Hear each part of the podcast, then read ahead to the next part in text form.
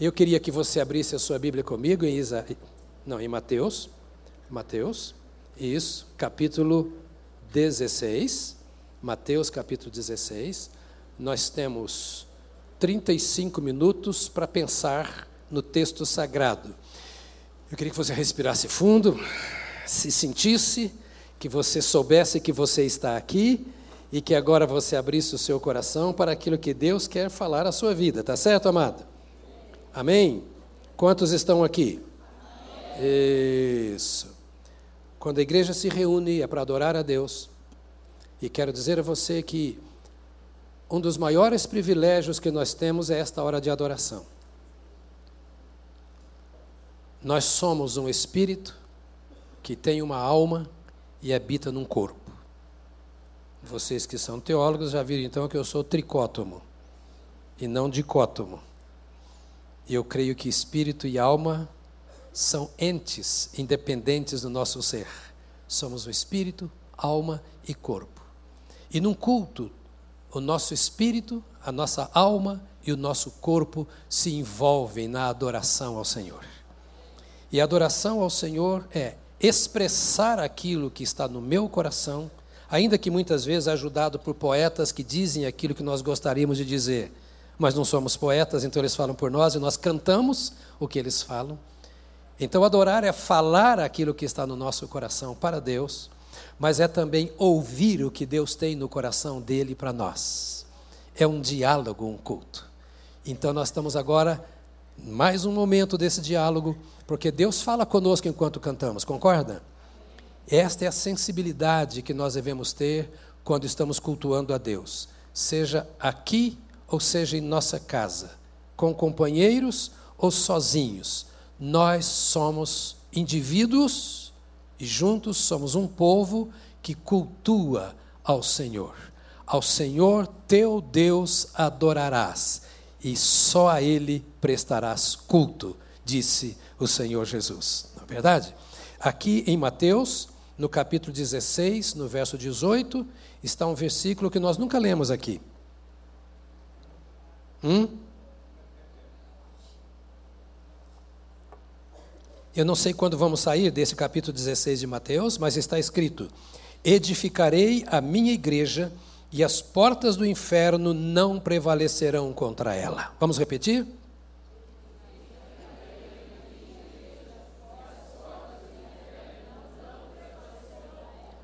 Eu quero começar com você hoje uma conversa sobre a igreja, a vida da igreja a relação da igreja com Deus e a relação da igreja com o mundo. Então, hoje é o início de uma conversa, e como eu disse no culto das oito, eu quero dizer a você que a nossa preocupação é que de fato nós sejamos igreja. Não apenas uma comunidade, não apenas uma sociedade qualquer, não uma religião, mas que nós sejamos de fato uma igreja. E sendo igreja, nós precisamos ter consciência do que nós somos. E eu posso começar com uma pergunta: qual é a instituição, organização ou organismo mais importante na face da Terra?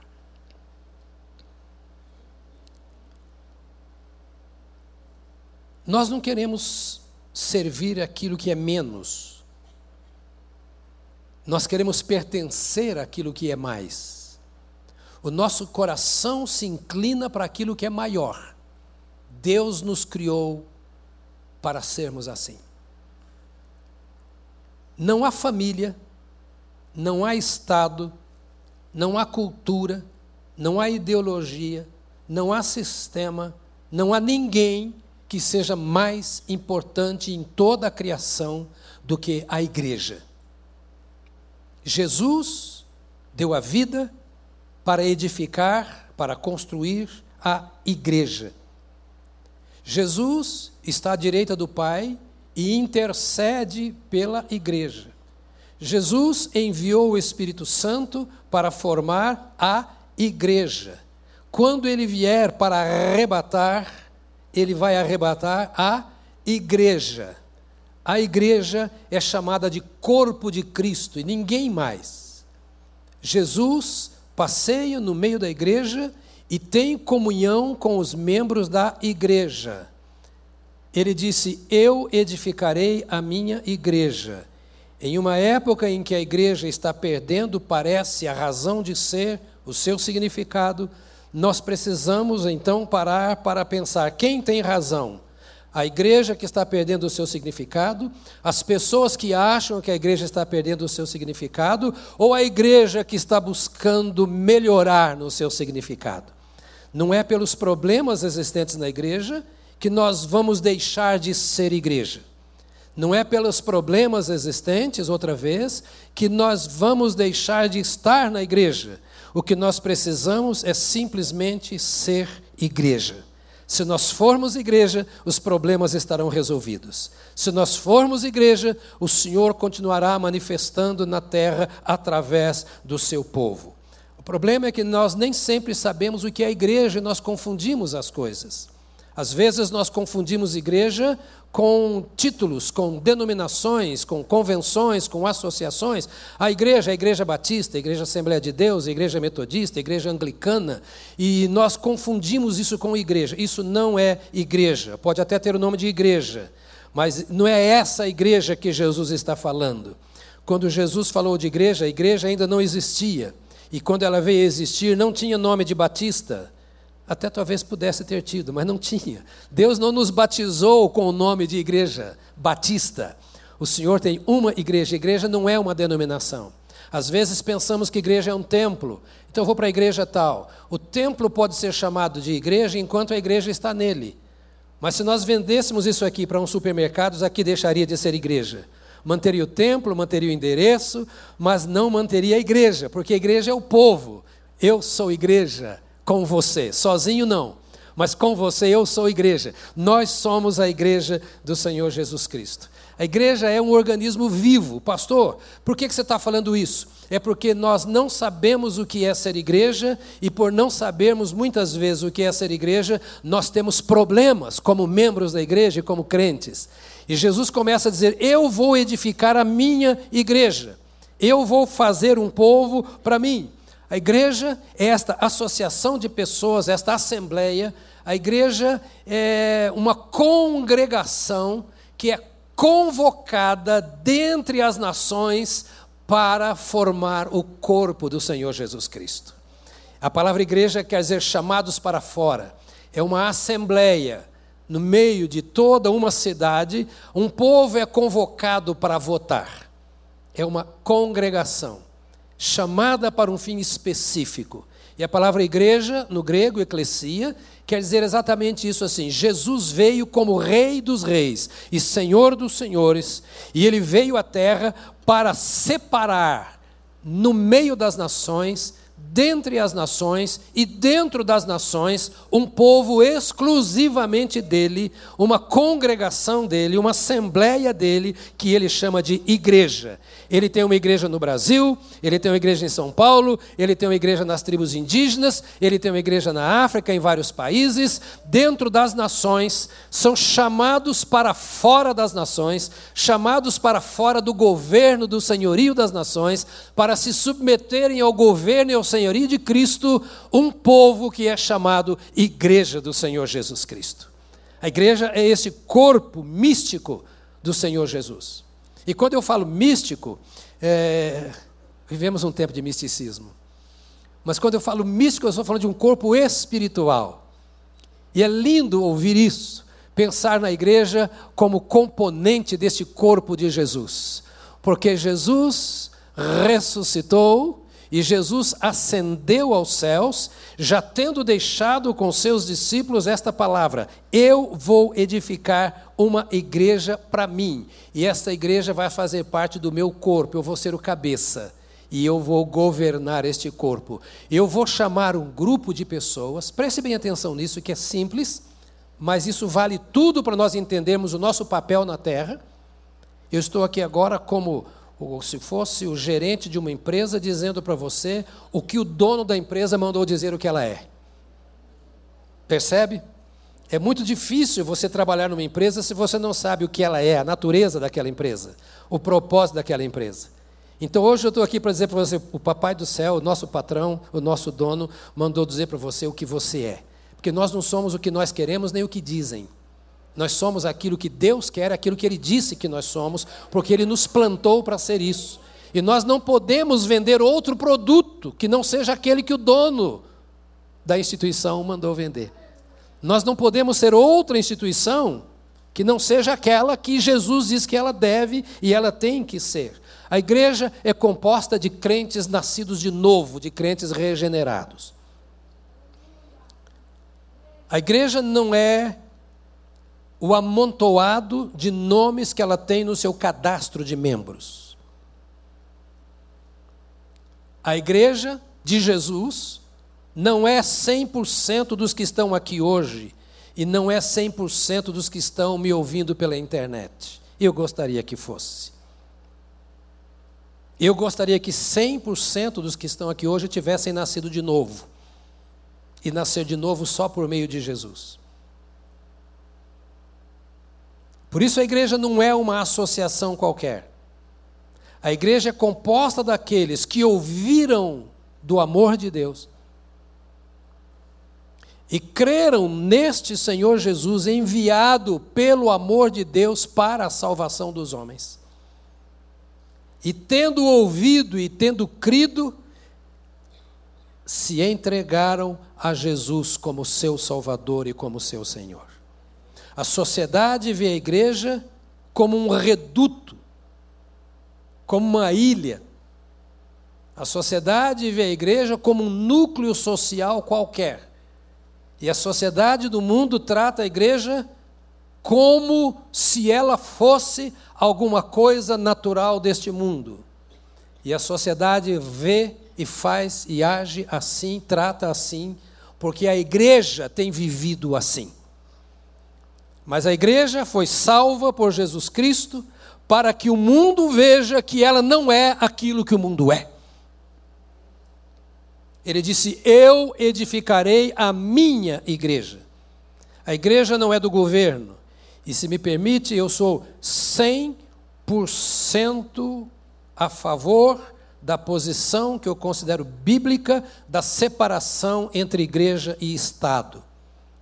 Sou amigo de muitos políticos. Almoço, janto, tomo café com vários deles, como amigos e como pastor. Mas a igreja não tem nada a ver com a política enquanto igreja. É por isso que nós não ouvimos políticos nesse púlpito.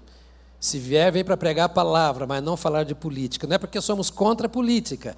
A igreja é o corpo de Cristo. E é a palavra de Cristo. É a ordem de Cristo que impõe ou estabelece o governo de Cristo na igreja.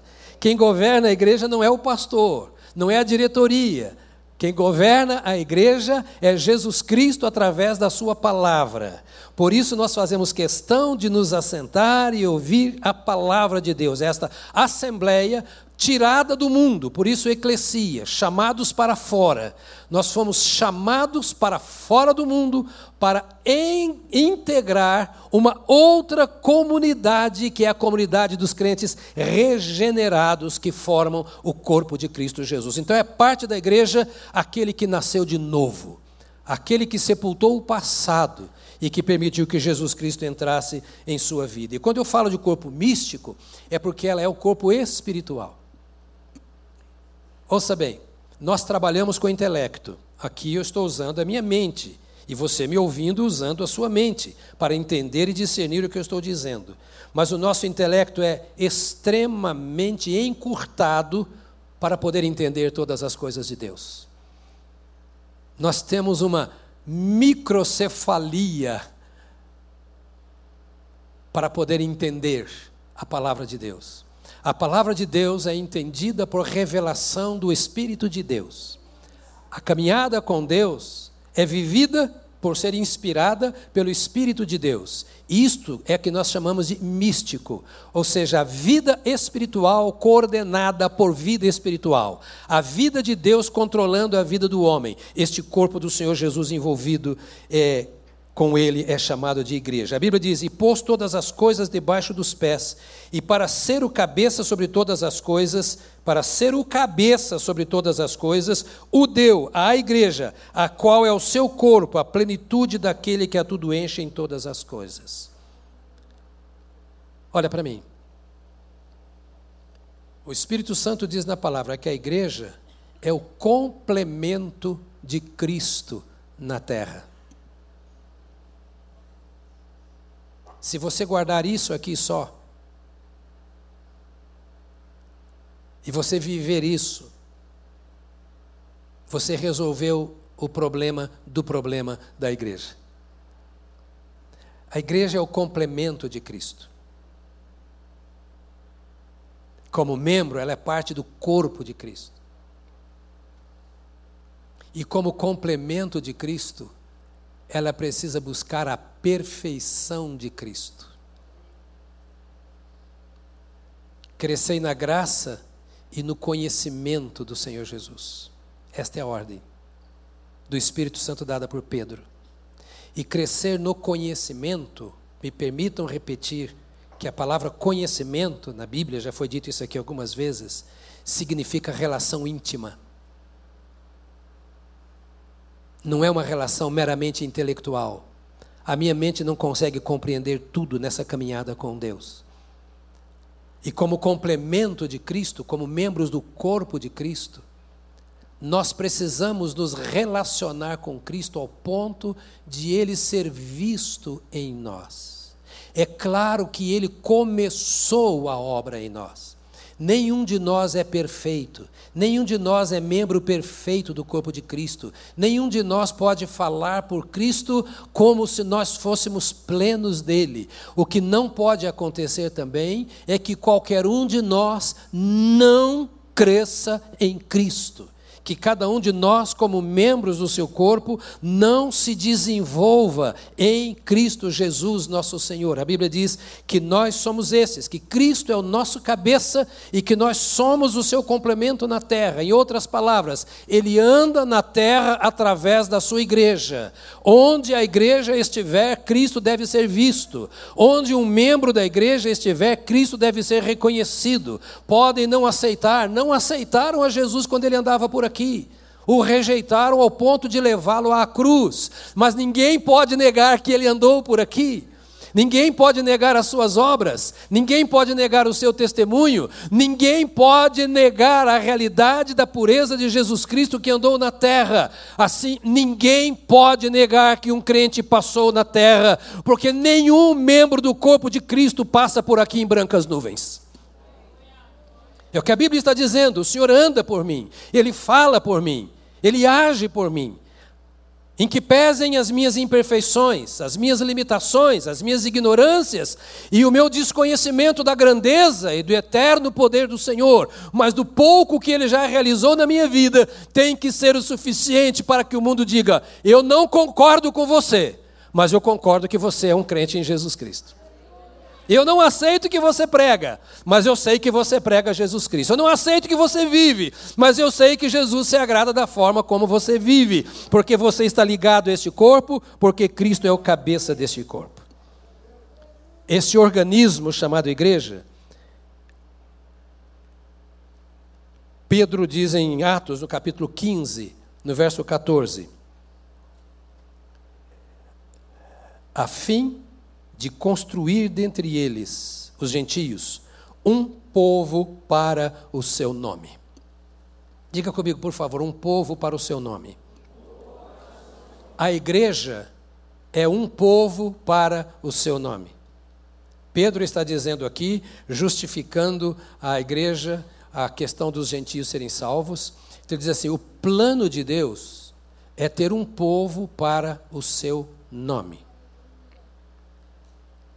Eu creio que você quer que o seu nome seja sempre honrado. Todos nós velamos pelo nosso nome. Concorda comigo? Alguns empresários colocam o seu nome, o nome da sua família, na sua empresa. E eles querem que aqueles que ali trabalham honrem o nome da empresa, porque a empresa revela o nome da família. Quando nós falamos em nome, nós nos referimos a tudo aquilo que aquele nome representa. Por exemplo, se eu disser para você assim, Jonas, veio um punhado de coisa, você que me conhece, Vem um punhado de coisa na sua mente. Ele é o pastor, ele é o marido da mulher mais linda da igreja, que é Solange. Se eu não falasse, ela me dá almoço hoje, então eu vou falar para ela fazer um almoço bem gostoso. Né? E tudo aquilo que você sabe a meu respeito virá à sua mente quando diz Jonas. Então o nome tem valor, porque representa quem a pessoa é. Fala a respeito da pessoa. E quando a Bíblia diz aqui que a igreja é um povo para o nome de Deus, ou para o nome de Jesus, a Bíblia está dizendo que a igreja não tem outro jeito de viver a não ser honrando o nome de Jesus. Para que quando as pessoas olhem para a igreja, elas se lembrem de Jesus. Não é para lembrar do pastor, não é para lembrar do endereço. Quando alguém ouvir falar igreja, falar é Jesus. A igreja está reunida, eles estão com Jesus. A igreja está fazendo obra social, Jesus está ali, não é uma obra qualquer. A igreja está trabalhando, está no mundo financeiro, está no mundo da educação, está no mundo da política, eh, etc. Jesus está lá onde a igreja está, e a igreja está lá na, representada por um dos seus membros. Onde você está, a igreja está. E se a igreja é a continuidade, é o complemento, é o corpo de Cristo, lá onde você está, Cristo está. Nada mais importante do que a igreja, e a pergunta é o que nós estamos fazendo com ela. Portanto, a igreja é formada de todos esses nascidos de novo. Ela não é o reino de Deus, mas ela faz parte do reino de Deus. O reino de Deus é qualquer área qualquer lugar onde Deus é reconhecido e a vontade de Deus é satisfeita, é obedecida. Ali está o reino de Deus. O reino de Deus está entre os vivos e está entre os mortos. Entre os vivos há pessoas que servem a Deus. E entre os mortos estão também muitos servos de Deus. Por isso a igreja tem dois aspectos: o visível e o invisível. E você precisa saber disso. O aspecto visível é esse aqui. A gente olha assim e diz: a igreja está aqui. Aqui está o pastor, está a turma que dirige a música. Domingo que vem eu posso me reunir, posso ir nesta igreja, posso ir noutra, onde o Senhor é adorado. Aqui está o povo chamado igreja visível. Mas aqui também está a igreja invisível. E eu não sei verdadeiramente quem é crente. Eu não sei 100% quem é salvo. Porque eu não vejo o coração, eu vejo os frutos. E nós nos chamamos uns aos outros de irmãos, porque vemos uns aos outros que estamos produzindo frutos próprios do reino de Deus, dos salvos em Jesus Cristo. Mas nós só sabemos dos frutos, e há muita gente que produziu muito fruto do reino, e hoje você vê que estão produzindo fruto das trevas. Por isso aqui está a igreja visível está a igreja invisível. Aqui estão aqueles que verdadeiramente receberam a Jesus como Salvador, e estão aqui também alguns, e queira Deus que não muitos, que estão apenas numa religião, que não receberam a Jesus como Salvador.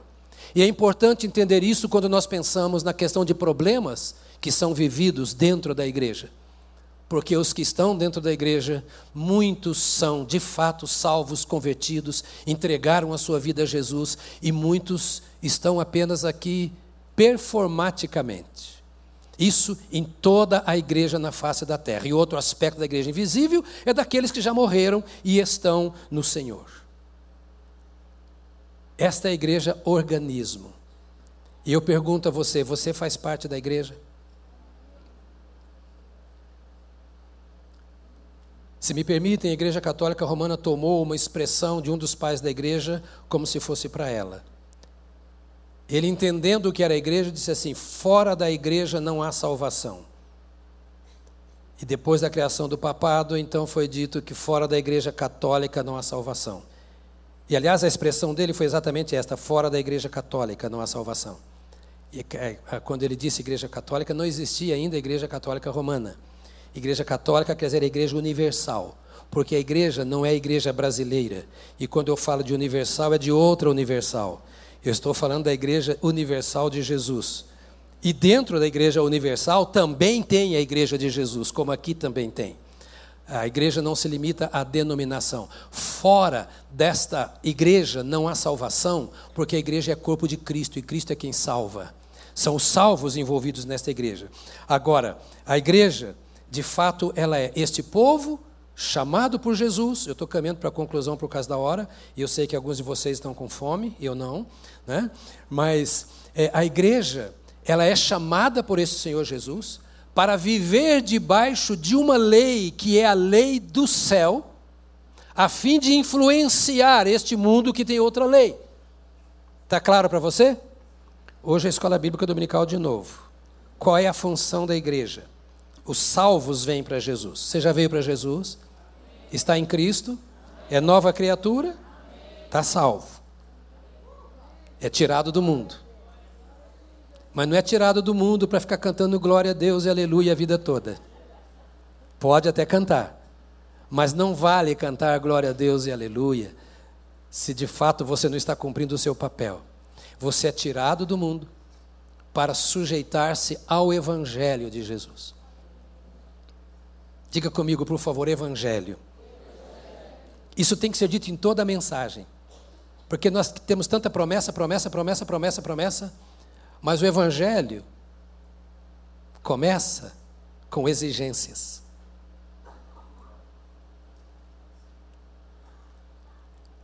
A primeira proposta do Senhor Jesus é matar você. Ele não quer que você viva. Quando você vem para Jesus, ele disse assim: se alguém quiser vir após mim, negue-se a si mesmo, tome a sua cruz e siga-me.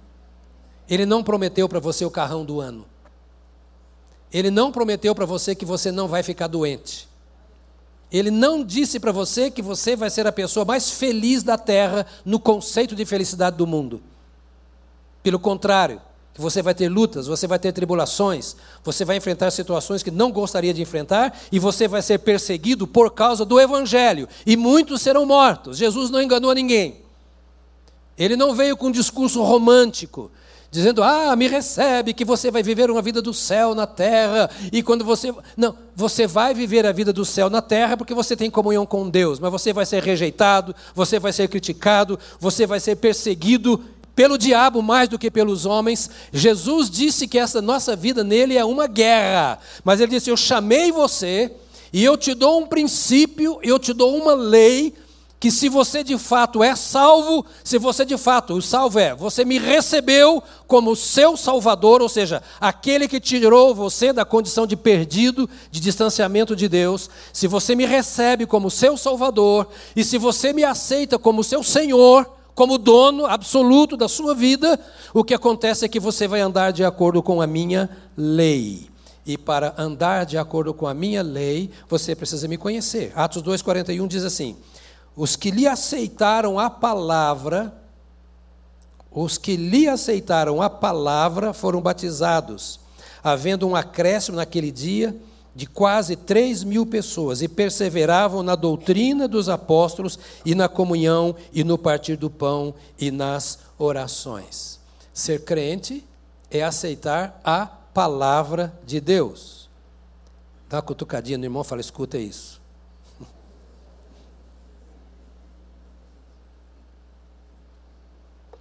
Esta organização, que é mais um organismo, por que, que a igreja é uma organização? Está aqui, ó, ela tem templo, ela tem diretoria, ela tem liderança, ela tem planejamento de trabalho, ela manda missionários para fora, ela sustenta missionários, ela faz obra social, não é? ela tem assembleias que tomam decisões, ou conforme a denominação, uma equipe, seja ela que for que toma. É uma organização. Mas a organização vai ficar para cá. O que permanece é a igreja, que é o organismo vivo, do corpo de Cristo. Você precisa entender isso, porque você precisa saber que Jesus Cristo não morreria por qualquer coisa. Que ele, sendo Deus, não criaria uma coisa qualquer na face da terra. Não há ninguém que seja inteligente que investiria todos os seus esforços, aplicaria todos os seus bens e daria sua própria vida por algo que não vale a pena. E se Jesus é Deus e se tornou homem e pagou o preço que pagou para nos salvar e realiza a obra que ainda realiza hoje para nos ter em comunhão com Ele, Ele não faria isso por qualquer coisa. Por isso, quem está desigrejado, porque está descontente com a igreja, não tem razão para estar desigrejado. Porque Jesus Cristo, antes mesmo que a igreja existisse, ele falou que a igreja enfrentaria problemas, ao ponto de orientar que se você tiver um problema contra seu irmão, vai entre ti e ele só. Se ele não te ouvir, então você deve chamar duas testemunhas, está no capítulo 18 de Mateus. E mais tarde vamos decorrer sobre isso, porque estamos falando da igreja, sobre a origem e o destino. Não dá para pensar no destino sem pensar na caminhada. Às vezes nós não chegamos onde devemos chegar porque abandonamos o caminho. E eu estou passando para você o caminho por onde a igreja deve andar. E disse: se você tiver problema e não resolver, então você chama duas testemunhas.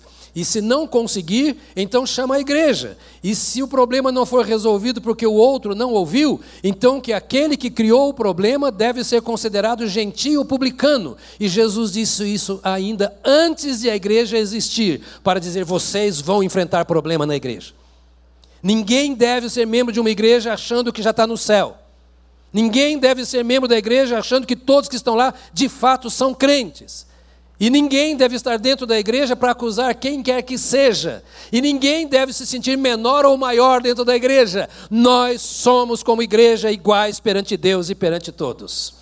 Somos iguais no dever, somos iguais na responsabilidade. Somos iguais nos direitos, somos iguais nos compromissos. Nós não temos ricos nem pobres, brancos nem negros, asiáticos ou europeus. Nós temos um povo só, que foi conquistado por Jesus Cristo no Calvário e pertence ao Senhor Jesus. E é este povo que o Senhor Jesus Cristo vem buscar.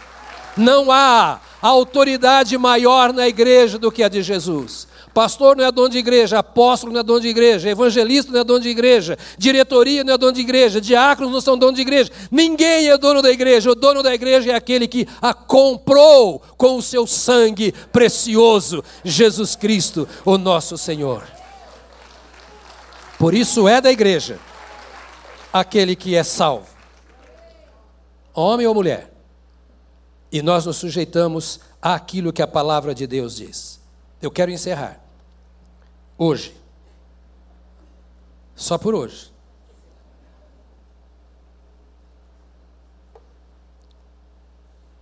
Um parênteses aqui. Por que estou trazendo esse tipo de palavra? Que parece que não é uma palavra própria para domingo. Essas que eu estou trazendo. Não adianta nós pensarmos em aumentar templo se nós não soubermos como viver e o que fazer aqui dentro. Não é juntar a multidão. Nós queremos discípulos de Cristo, esse é o nosso alvo. E discípulo de Cristo tem que saber o que Cristo quer. Concorda comigo, irmão? Eu espero que você entenda a minha motivação. Eu vou passar, todos os pastores aqui vão passar, mas Jesus tem que ficar. Ele tem que ter prazer no seu povo. Ele não é o que eu quero que ele seja, é eu que tenho que ser o que ele quer que eu seja. É por, essa, por isso essa palavra. Eu quero encerrar aqui, só explorando um pouquinho mais esta última questão que eu coloquei. A igreja, por estar nela, a igreja visível e a igreja invisível, ou seja, os verdadeiramente convertidos. E aqueles que estão aqui porque foram educados dentro da igreja, os pais são da igreja, gostam da igreja, é um bom ambiente a igreja, mas não entregaram a vida a Jesus, ela pode viver muito problema. E até aqueles que de fato entregaram a sua vida a Jesus podem ter problema e podem criar problema com os outros. Eu não sei se você sabia, mas eu vou dizer: nós somos pecadores. Você sabia? Nós somos. Por mais que eu fale disso que eu acabei de dizer sobre a expectativa de Jesus e a obra que ele fez para que nós vivamos, ele fez isso por nós porque nós somos pecadores. Pastor Newton não está com quase 80 anos, então ele já veio santificando. Hã? Falta um só? Para 80? É verdade, Newton? Domingo que vem você faz 79? Que coisa linda. Que maravilha. Eu quero chegar lá. Né? Ele já está mais perfeito do que eu. Né? Mas olha, amados, por causa dos nossos problemas, nós corremos o risco de criar problemas com os outros, até sem imaginar que estamos criando. Concorda comigo? É assim. Nós não somos maus. Deus não nos fez maus. E quando Cristo nos libertou e nos salvou, Ele nos transformou em Sua imagem e semelhança, porque nós nascemos de novo, mas muita coisa ficou para consertar. E agora é no dia a dia que vamos consertar. E sabe, em nome do amor que nós temos a Deus, nós devemos também amar os nossos irmãos. Até os encrenca. E por isso Jesus falou assim: olha, a sua mão direita criou problema, por mais difícil que seja usar a mão esquerda para ajudar a direita, procure ajudá-la. Não é muito fácil resolver um problema, é, para mim pior ainda, a certa altura das costas. Mas vai ajudando até onde você pode. Quando eu chamo um irmão que está em problema, ou que criou problema para mim, e vou tratar com ele da solução, como Jesus ensinou, eu não estou fazendo mal para esse irmão. Eu estou personalizando aqui você. Quando uma pessoa erra contra você, você acerta quando você a chama pelo nome e diz: Vamos conversar, porque aquilo não foi legal. Você não é isso. Nós não fomos chamados para isso. E vamos conversar sobre esse assunto? Vamos resolver? Crente não fala mal de ninguém. Crente não ataca ninguém. Crente fala o que Jesus fala, do jeito que Jesus fala e faz o que Jesus faz. Estamos aprendendo a ser crentes.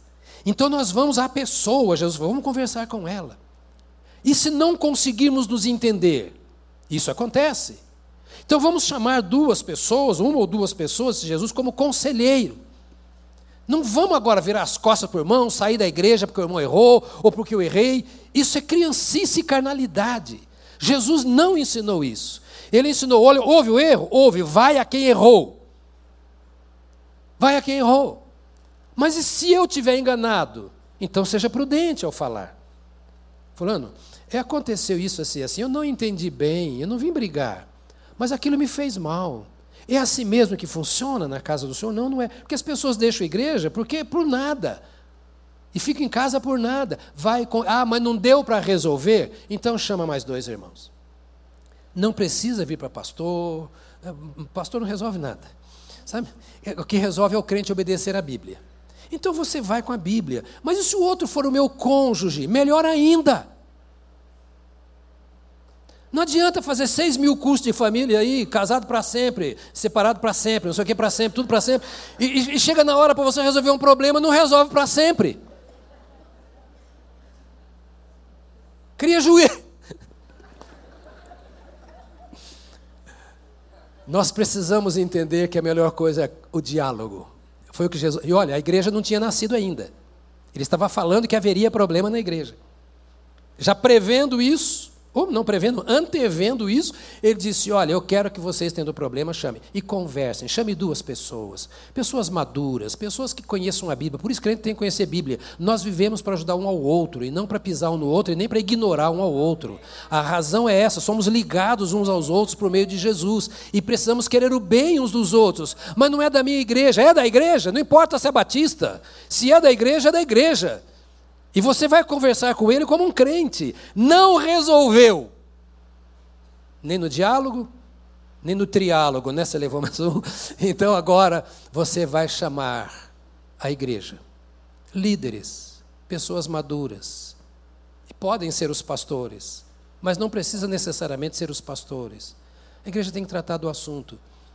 Porque aí vamos entrar com o bisturi mais fundo um pouquinho e apontar.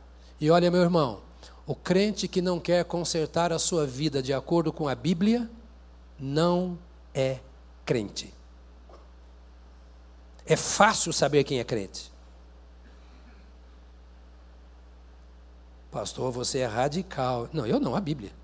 Quem fala isso é a Bíblia. É ela que diz que tem que ser conforme o Senhor diz. E aí a igreja tem o direito de disciplinar, considera-o como gentio e publicano. Dois tipos de gente que não tinha relacionamento com Cristo. Era essa a interpretação. Está no meio de vocês, mas não pertence a vocês. Aqui é o lugar de todos os pecadores, inclusive dos salvos.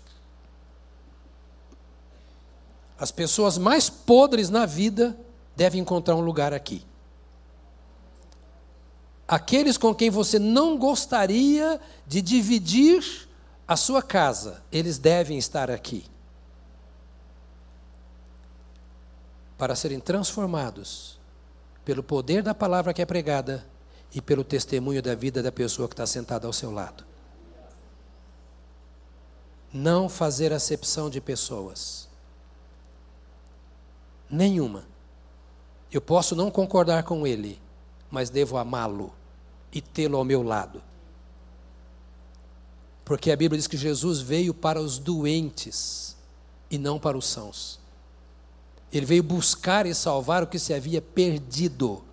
E esta é a caminhada da igreja, do corpo de Cristo, andando na terra, amando, buscando,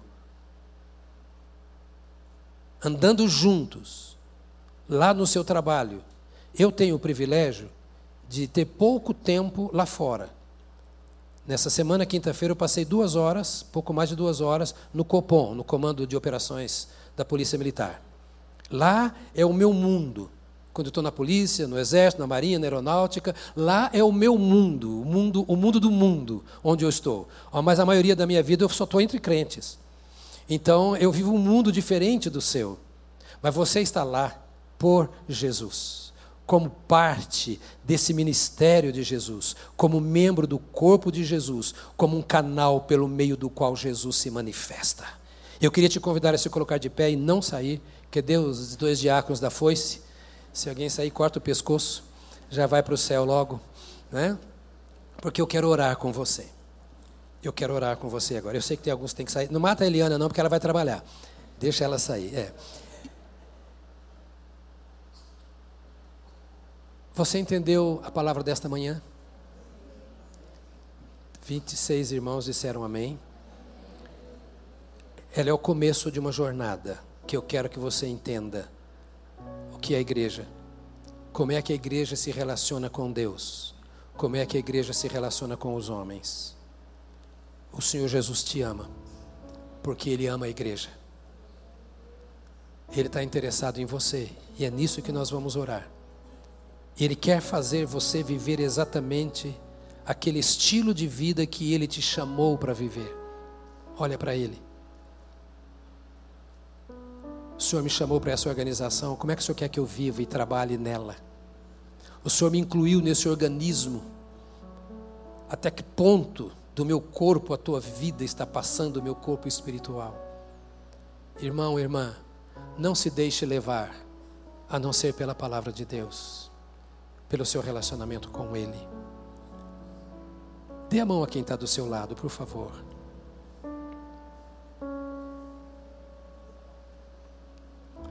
Pergunta o nome, se você não sabe. Porque você vai orar com esta pessoa e por esta pessoa nesta hora. E a oração vai ser assim: Senhor, a cada dia, Ensina-me o que é ser igreja.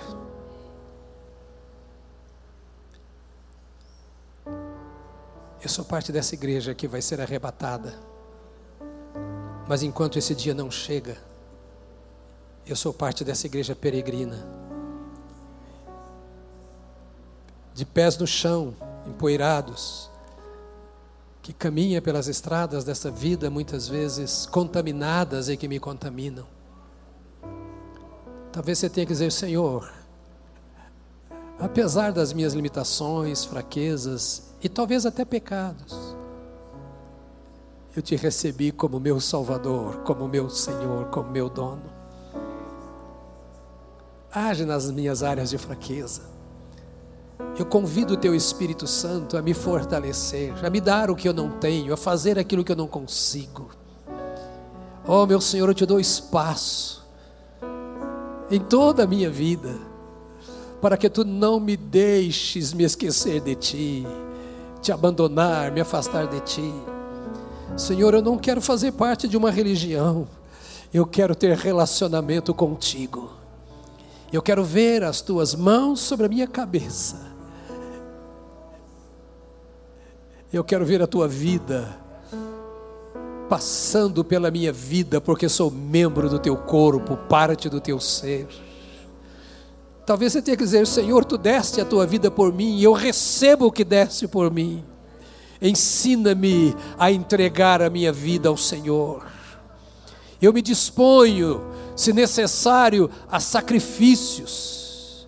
Eu me disponho, ó Senhor, a mortificar a minha carne, a abrir mão de meus desejos, de meus propósitos particulares, para que o mundo saiba que eu sou teu, porque tu me honraste Tu me honraste, eu quero te honrar. Tu deste a tua vida por mim, eu quero dar a minha por ti. Tua presença me santifica e eu quero santificar o lugar onde eu estou, as coisas que eu faço. Ó oh, Senhor, eu quero ser a igreja que tu preparas, não apenas para estar no arrebatamento, mas para estar aqui na terra vivendo a tua vida. Pai, nós te louvamos nesta manhã porque é Jesus Cristo quem edifica a igreja. E Senhor Jesus, nós te rogamos que tu tomes a palavra da manhã de hoje e tu construas os nossos corações com esta palavra. Oh, faça-nos ser a igreja que tu esperas. Oh, faça-nos ser o povo que tu queres que sejamos. Oh, Jesus, levanta alta a tua voz e que ela entre em nosso coração. Quebranta-nos, ó Senhor. Quebranta-nos, ó Senhor, para que aquilo que é mundano, aquilo que é apenas cultural e que ofende o teu caráter, que compromete a tua vida em nós, seja arrancado da nossa vida. Encha-nos do teu Espírito Santo, o mesmo Espírito que construiu a igreja, o mesmo Espírito que fez nascer a igreja, o mesmo Espírito que recebemos quando te recebemos como Salvador, que ele cresça em nós, cresça em nossa mente, apagando, desfazendo de nós o que não é teu, sejam ensinos, seja práticas, seja crenças que não agradam ao Senhor, e nós nos submetemos a ti e a tua palavra, porque tu és o nosso Deus, tu Tu és o nosso Salvador e a tua palavra é a verdade. Enche-nos da tua vida, ensina-nos a andar segundo as tuas leis e seja glorificado pela nossa maneira de viver, para a honra do teu glorioso nome, Jesus Cristo, nosso Senhor. Amém. Amém. Amém. Aleluia. Glória a Deus. Glória a Jesus. Domingo nós continua. Que Deus te abençoe, querido. Tem uma semana para Jesus. Lembra que você existe para o nome dele, não para o seu próprio nome. O Senhor te abençoe.